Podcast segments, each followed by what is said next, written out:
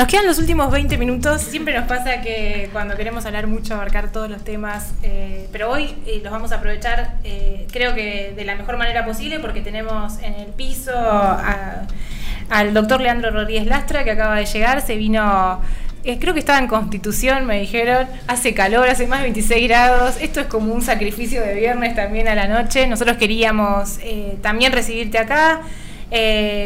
Bueno, hay, hay, la mesa está buena para charlar. Lupe acaba de escribir también sobre el caso, acaba de publicar un libro. Eh, siguió con mucha precisión el tema. También está en la mesa Lu Escurra, es como que se dio eh, y salió todo a último momento de este viernes, pero también nos parecía importante, está bueno darle, este programa lo escucha mucha gente que está siguiendo el caso y está buenísimo también que podamos hablarles a ellos, que, que bueno, que a veces mandan mensajitos, preguntan, me imagino que a vos también te deben, todavía la gente te debe escribir y mandar mensajes de apoyo y sobre todo estos últimos días. Eh, y por eso nos parece, primero te agradecemos la visita, nos parece muy buena oportunidad también para poder contar un poco cómo, cómo es que sigue este proceso judicial, qué instancia queda en la justicia de Leonero y sobre todo, y lo más importante, y así te recibo, ¿cómo estás vos? Bien, bien. Buenas noches, buenas noches a toda la audiencia. Eh, muchísimas gracias por las palabras. Eh, en principio eh, estuve escuchando el bloque anterior. Creo que de la parte médica mucho que, aportar no hay porque ha sido impecable lo que, lo que se ha comentado. Está bueno que se, lo pueda hacer desde, desde otro lugar y, no que lo diga yo para eliminar un poquitito el tema de la subjetividad, pero a, grandes, a grandes rasgos la, la, la dirección de los hechos fue, fue de, esa, manera.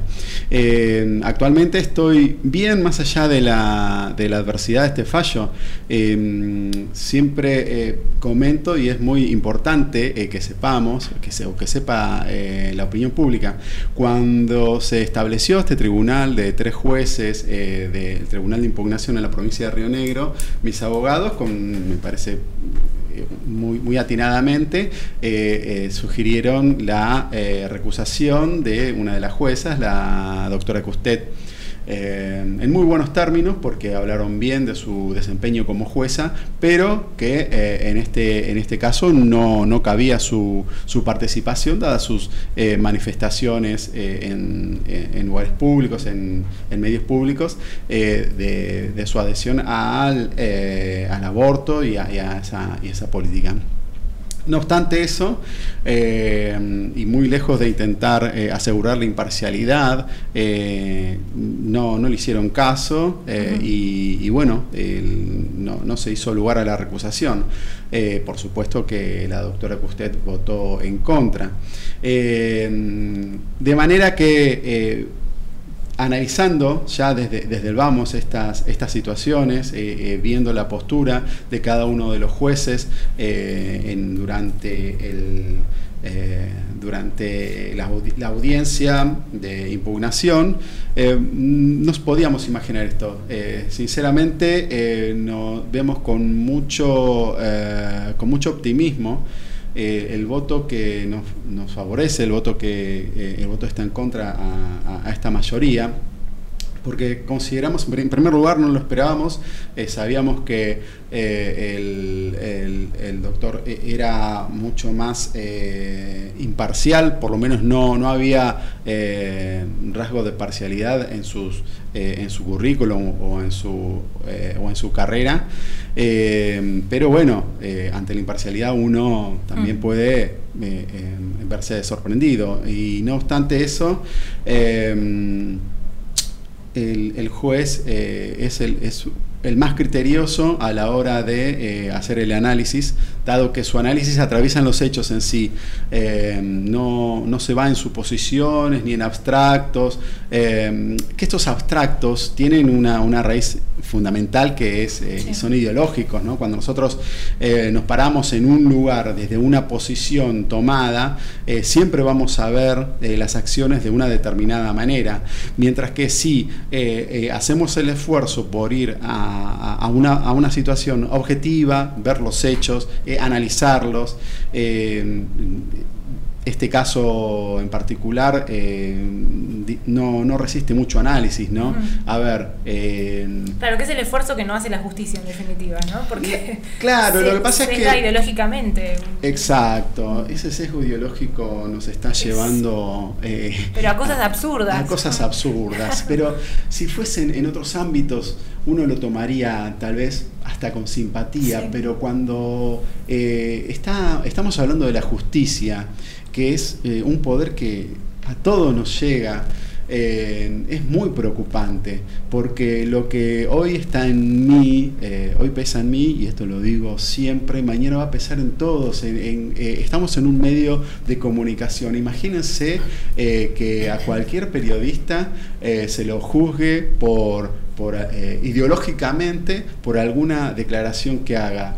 vamos a llegar al punto que vamos a tener que leer un manual de lo que se debe y no se debe decir. Eh, en la sociedad estamos... Y lo que se puede y no se puede hacer. Exacto, es, estamos eh, en, en, una situación muy delicada en la sociedad y que la justicia sea funcional a todo esto nos deja muy desamparados y nos deja en, en, un, en un lugar donde es incierto lo que vaya a pasar mañana. Afortunadamente hay mucho criterio, afortunadamente hay gente que eh, sigue eh, pensando eh, y sigue, de hecho yo también sinceramente sigo confiando en la justicia, sigo pensando que, puede imperar y que debe imperar este, este criterio más objetivo para nada, para que podamos, para que podamos vivir tranquilos, para que eh, si el día de mañana eh, eh, un, colega está en, esta, en la misma situación que yo, pueda actuar sabiendo que el, respaldarse en, una decisión académica, el respaldarse en una decisión fundada en, en, sus conocimientos como médico, son suficientes para, para eh, que, para poder actuar y no que esta actuación va a ser eh, teñida o va a ser eh, vista desde otro lugar por cualquier personaje que pueda aparecer, sobre todo en la justicia. ¿no? Te pregunto, para saber, ¿no? Como, ¿qué, ¿Qué te genera hoy saber que en realidad hay, hay verdaderos culpables quizás o personas que deberían estar siendo investigadas, como por ejemplo el, grupo La Revuelta, que fueron, bueno, el grupo feminista que suministró ilegalmente y clandestinamente, ¿no? Como dicen, combatir, digamos, la clandestinidad, pero son sus principales promotores y, peor, y facilitadores. Las profesionales que derivaron a la chica al grupo. Eso me parece tremendo. Las minas lo dijeron, lo admitieron en la causa y nadie como, si, como si no fuera un delito. Ni responsabilidad. Eh, a ver, eh, está en línea con, la respuesta de la justicia. Eh, a mí no me... A ver, en principio me generó, por supuesto, fue indignante lo que, lo que acaba de decir Lupe. es cierto, el, el juez habla de esta decisión de las médicas de derivarla a un lugar clandestino como un error Mientras que es un delito. Es, impresionante, ¿no? Es que, bueno, las chicas se equivocaron, ¿qué va a hacer? Pero a este médico hay que... Accidentalmente la mandaron a abortar Accidentalmente le dieron la dirección, el teléfono y el nombre de una persona para que le dé pastillas de manera clandestina. Es, es impresionante eh, que el, en, la propia sentencia el juez eh, dictamine de esta manera. Eso habla de un poco de impunidad. Eh, también me preocupa sinceramente eh, lo que hay, lo que hay eh, anterior en el tiempo a todo esto. No nos olvidemos que estamos hablando de una paciente vulnerable que había sido eh, sometida a abuso sexual repetidamente. ¿Dónde estaba? Intrafamiliar. así también se, se dice. Pero, a ver, eh, estamos hablando de, lo, de, las consecuencias, ¿no? Y lo anterior, ¿y qué pasaba en, ese hospital? ¿Dónde está eh, eh, la actuación de las asistentes sociales, de la psicóloga que, habló con, con, tanta vehemencia durante el juicio? ¿Dónde, ¿Cuál fue el rol de ella cuando supo, cuando se enteró de los anteriores abusos sexuales que había sufrido la paciente? y peor, cuántas pacientes hoy en día están pasando por lo mismo, mientras que sus violadores deben estar eh, refregándose las manos esperando que salga la ley de, aborto para sí no tienen ningún problema. Sí, Exacto, perpetuar el, delito. La propia Milesi, ¿dónde estaba? En Milesi, Milesi es un capítulo aparte. ¿Saben? Yo les voy a contar una cosa que tengo a Lucía aquí adelante. Eh, en Río Negro, cuando yo llegué, estaban eh, enjuiciando a un diputado, creo que era provincial, por abuso sexual. ¿sí? Se dice que eh, em, sometió a un par de chicas, les dio eh, alguna droga y las violó. Eh, era compañero de Milesi. Ahora, ¿ustedes se enteraron que Milesi haya dicho mi compañero es un violador? ¿Ustedes se enteraron que Milesi haya dicho, chicas, póngase el pañuelo verde y vamos a escrachar a este violador? Yo voy eh, hoy día al hospital de Cipoletti y hay hermosos dibujos, fotografías mías, tal vez no me favorecen demasiado, pero bueno, escrachen al doctor, etcétera, etcétera. Imagínense eh, en esa situación unos años atrás, en que, ah, y qué casualidad, el fiscal de la causa era Márquez Gauna. ¿Le suena? Eh, bueno, ocurrieron cosas muy raras en ese juicio. Eh, eh, el, diputado creo que finalmente había sido enjuiciado, había sido condenado, pero fíjese una cosa, cómo actúa la justicia eh, cuando eh, existe una presión, en este caso como la, de la doctora Milesi, que tanto defiende a las mujeres, siempre que no se las viole su compañero de banca, esas ya, no, esas ya no, merecen ser defendidas, eh, y, y, cómo esto es acompañado por todo un gran movimiento, ¿no? un movimiento mediático, por supuesto, adhiero a las palabras de de Lucía cuando eh, uno lee las, noticias. Yo tuve la posibilidad de hablar con eh, periodistas del diario y, les he dicho, mira, están manejando mal la situación. Yo eh, era una entrevista bastante entrecortada, doctor, porque mira, no te contesto bien porque ustedes tergiversan mucho lo que yo digo. Y bueno, lo que pasa es que em, uno tiene que vender la noticia. Le digo, pero vos sabés que en el hospital de Cipoletti, y esto lo digo con conocimientos de causa, no hay insumos, no hay profesionales, los equipos, los equipamientos médicos están obsoletos. Eh, no hay turnos para las pacientes. ¿Por qué no hablas un poco de eso? Que eso es la realidad y que eso es eh, lo que vive el ciudadano cipoleño día a día. Y hoy tampoco hay médicos porque los médicos corren asustados y, y creo que esto va a llevar al colapso del sistema de salud. Definitivamente, definitivamente. Eh, por lo tanto, eh, eh, volviendo un poquitito al, tema de cómo, cómo lo tratan los medios, bueno, los medios intentan vender una noticia, la venta de una noticia tiene dos componentes principales, primero la plata que hay encima y segundo el morbo que puede generar, sí. ¿no? sí, yo me acuerdo ahora de una noticia de página, bueno, página, ¿no? Las crónicas de página. Que, con respecto a la, a la, ¿cómo se llama? A la marcha que habíamos hecho acá para titulaba Un violador de la ley. marchan por un violador de la ley, una cosa así que vos decías, ah, primero un violador. No, no, no, primero no era un violador de la ley, pero digamos lo tendencioso que era de tratar de, hacer que vos pasaras a ser el violador de la chica casi. Bueno, es que tenemos una joven que es víctima del abuso de poder, un médico que es víctima de la justicia ideologizada y medios cómplices. Los medios son los cómplices. De otra manera no se podría, de otra manera no se podría. Es la ejecución perfecta para poder instalar también ideológicamente, bueno, te, ha tocado ser médico en tiempos muy difíciles para Sí, sí, definitivamente. De aquella, de aquella idea primaria, decir, uy, vamos, eh, yo me fui al interior, yo soy de Buenos Aires, yo me, eh, estudié aquí en la UBA y, toda la vida viví aquí en Buenos Aires y esta idea que, que en su momento era mi novia, bueno, sigue siendo porque no me casé, pero me decía, no, te vas a ir a vivir al campo para que te paguen con gallinas.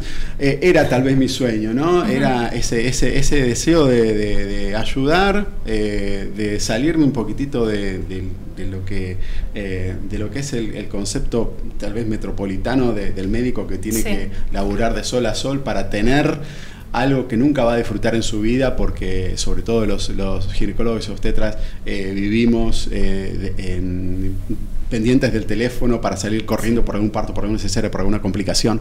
Eh, alejarme un poco de eso y vivir esa, esa, fantasía de, estar en un lugar tal vez un poco más desconocido como, como profesional, pero sí reconocido como, como, eh, como ayudando a, a los demás. Bueno, imagínense eh, la sorpresa que, a los nueve meses pasó esto, llega...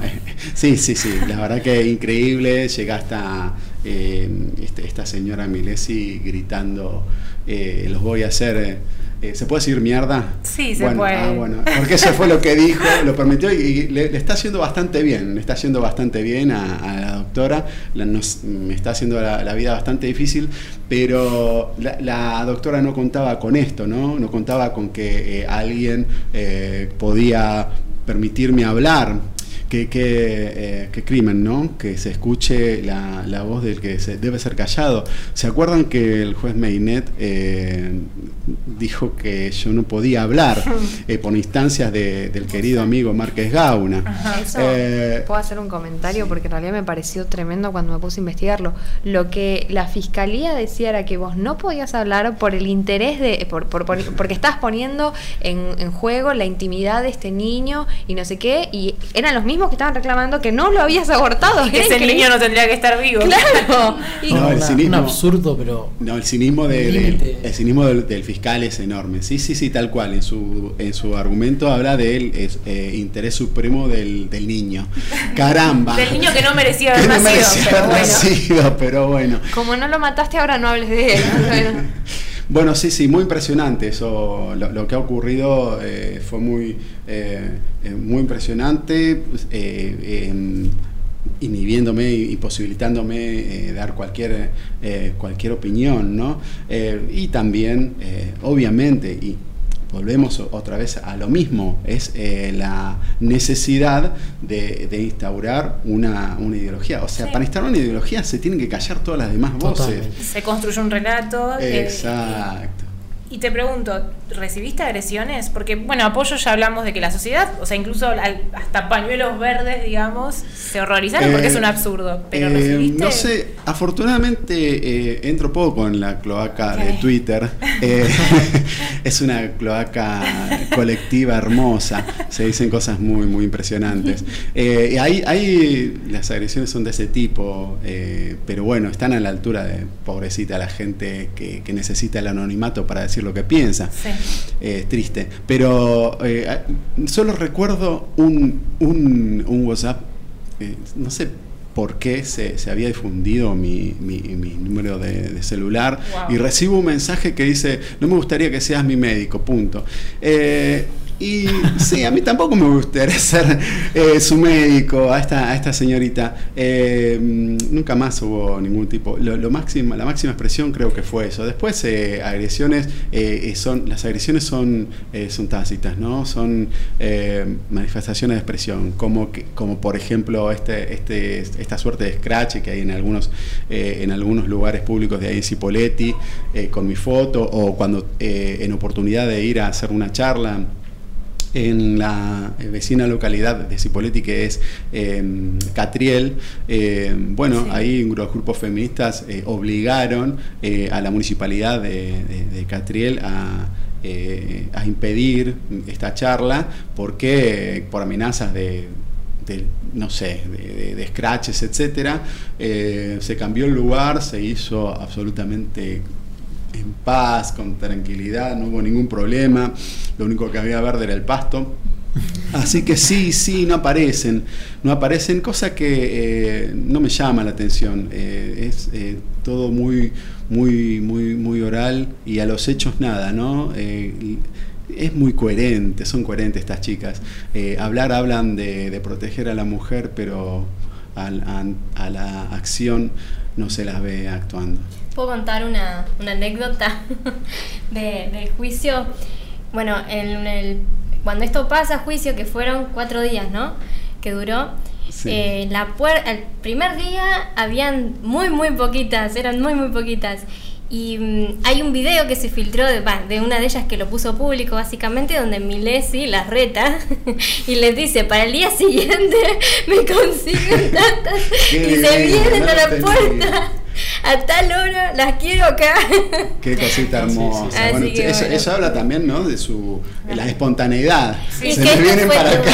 Incluso esto que decíamos también de que las mismas personas que por ahí, en otro caso, capaz que hubieran estado porque están a favor del aborto, pero en este se dan cuenta que está todo tan armado y esto todo tan poco sostenible. Y se trata de, eh, se trataba de un niño de cinco meses y medio de gestación, que ahí ya la mayoría eh, se ve que, que, no van, por, por lo menos no por motus propio, evidentemente. O sea, todas las que estaban ahí estaban puestas y guiadas, conducidas por, por Marta Milesi. Es que olvidándonos de todos los pormenores que haya tenido el proceso judicial. O sea, el resultado, condenar a un médico porque salvó a una joven, salvó a un niño, hoy un niño vive con su familia adoptiva, crece, camina, en las palabras de Diego Brega, ¿no? que escribía como esta reflexión final sobre, sobre este resultado es ridículo.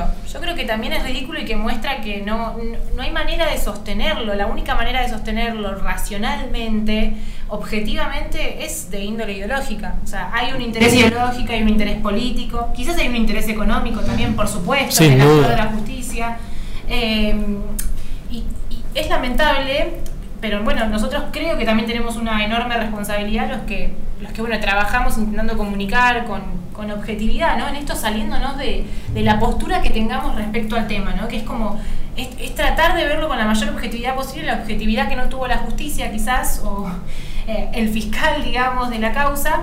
Eh, y es un absurdo, es un absurdo que, creo que la sociedad lo tiene que conocer. Y creo yo que, que, también los médicos en esto tienen que empezar a hablar más, animarse, es decir, bueno, llegamos a, un punto extremo en el que un médico tiene que rendir cuentas por si hizo o no bien su trabajo cuando estaba haciendo su trabajo, digamos. Y, en base a eso decir que el mismo juez, Meinet, dice eh, que Leandro fue un buen médico, pero fue un mal funcionario público. Ahora yo me pregunto, ¿cómo se puede ser un buen médico al mismo tiempo de ser un mal funcionario público. O sea que ser un buen funcionario público implicaría ser un mal médico, básicamente. No, estamos. Yo me acuerdo, escribí una nota que decía hacer una pocha y no me acordaba y la fui, la busqué. Eh, y planteando el absurdo, y era que ahora que viene, bomberos presos por apagar incendios, carpintero por usar madera, albañil por hacer una casa, ¿qué, es lo siguiente? Porque es un, el sentido común ya te quiebra. Yo, pensaba cuando hacía este mensaje, no me gustaría que seas mi médico. ¿Quién te gustaría que sea tu médico? Las médicas como Estrella Perramón que matan a una chica y después ahí las tenés. Pues la realidad es que, eh, ¿qué, ¿qué estás esperando un médico? ¿Un médico militante o un médico que haga su trabajo? Totalmente. Bueno, Leandro, la verdad es que mm, desde acá, sabes que este es tu espacio para. cuando, los trapos. Cuando necesites descargar, puedes venir a descargar. No, está muy bien, está muy bien. Una cosita, si me permitís, porque. Eh, había escuchado que vos habías dicho que yo no era objetor de conciencia eh, y esto tal vez pueda, pueda llegar a, algún colega. Yo no era objetor de conciencia porque yo me la creí, la, la, de, eh, la de defender la salud de la mujer. Eh, cuando yo fui formado, el, el aborto se, se permitía, el aborto, con definición médica de aborto, ¿no? Un aborto eh, eh, se, permitía cuando la mujer eh, corría un peligro que no era evitable por otros medios. Esto es, era así de acuerdo, de acuerdo al, Código Penal y, así lo, asumí. por eso no era objetor de conciencia, porque consideraba que si yo recibo una paciente cuya vida depende de que yo finalice su embarazo, me pareció que y sigo pensando que, el, eh, que, la vida de, la mujer, si no la puedo proteger de otra manera, y el bebé tampoco va a ser viable, porque estamos hablando de aborto, insisto, estamos hablando de un, feto que no es viable, uno tiene que tomar una decisión como médico. Eh, yo me creí ese discurso. Eh, evidentemente, y, con toda esta ideología se está viendo que, que, no es esa realidad lo que se quiere, lo que se quiere defender, de ninguna manera. Por eso, eh, eh, y además conociendo las muy pocas cuestiones en las cuales el, peligro hacia, hacia la madre sea eh, no evitable por otros medios, eh, cambié mi postura de, esta manera, ¿no? Y por eso voy a seguir defendiendo esta postura porque me parece que nos están engañando una vez más, nos están queriendo hacer creer de que se trata de una cuestión de salud, de ninguna manera salud, y, en, la medida que fui viviendo mis experiencias en el consultorio me he dado cuenta que, no, es, no es la manera en absoluto esta. Gracias, Leandro. La verdad que es un testimonio para que, para que lo escuchen los que están estudiando medicina, que capaz nos escuchan, algunos les escriben a Lupe, capaz, eh, que levanta libros de medicina y le dicen que son imágenes horribles en los medios masivos de comunicación, que tienen quizás más llegada. Eh, nosotros estamos acá para apoyarte, para nosotros es medio cliché, ¿no? Pero está bueno, reivindiquemos a las personas que están poniendo la cara en esta persecución ideológica porque son nuestros héroes. En eso te, contás con todo nuestro apoyo, el apoyo de jóvenes eh, en Chipoletti y también acá en la ciudad de Buenos Aires. Y acá estamos y en todo el país. Creo que este caso que tomó relevancia nacional. Eh, es un caso que también ha dado cuenta muchas personas que quizás no, no tenían una bandera tomada, una postura, como vos decías, respecto al tema. Y frente al absurdo no queda, no hay manera de que nos callemos. Vamos a estar acá para, para contar, para decir la verdad. Este es un espacio para eso. Le mandamos un saludo a los abogados que, que también están sí, son en esta genios, causa. Chirinos, que está aquí en Buenos Aires ahora, y, y Damián Torres son eh, dos tipazos que, he encontrado en ellos un, un, apoyo enorme y se la rejuegan. La verdad que es increíble. Eh, está bueno, está bueno que los profesionales se la jueguen, porque muchos también tienen miedo, por el miedo que, que ocasiona esto, la persecución, el, el, abuso de poder que hay también detrás de esto, el no poder volver a trabajar quizás. Eh, celebremos esto, que hay, que hay profesionales de la salud, profesionales del derecho que están jugándose también para, para tratar de, de poner un poco de luz también a tanto absurdo que hay hoy en nuestra sociedad. Y sobre todo que nos dan el ejemplo como jóvenes. Y nos dan el ejemplo. Antes hablábamos de esto, de los jóvenes que estábamos el ejemplo. Bueno, así que gracias por venir, gracias a los que estuvieron del otro lado escuchando, gracias Lucía también que de visita te enganchamos y viniste a, a sumarte. La verdad que está buenísimo que podamos tenerlos acá, nosotros a veces muy porteñitos, nos cuesta mucho y nos llega la información de lejos y está buenísimo también poder tener en la mesa y, charlar con ustedes. Bueno, toda la fuerza, todo el apoyo. Eh, sabés que contás con nosotros y que los jóvenes estamos para apoyarte. Gracias a Lupe también que tuvo una semana muy intensa y a Juante y bueno, y a todos los esperamos el viernes que viene. Vamos a tenemos mucha verdad para decir y la verdad la vamos a decir, la vamos a gritar y aunque tiemble la voz, aunque haya cansancio y persecución de por medio, acá vamos a estar firmes para para traer la verdad también, un poquito de luz. Nos vemos el viernes que viene. Gracias, Karen, que del otro lado nos bancaste. Hizo mucho calor hoy y se la bancaron igual. Gracias a Alejandro y a Lorenzi, el hombre de buena data, que es nuestro joven eh, productor estrella y que también está muy atareado con la venta del libro de Lupe. Y bueno, mandamos un saludo al chino que también se la bancó del otro lado. Seguro que está transpirado como Juan. Ah, Nos vemos el viernes que viene. Fue un placer.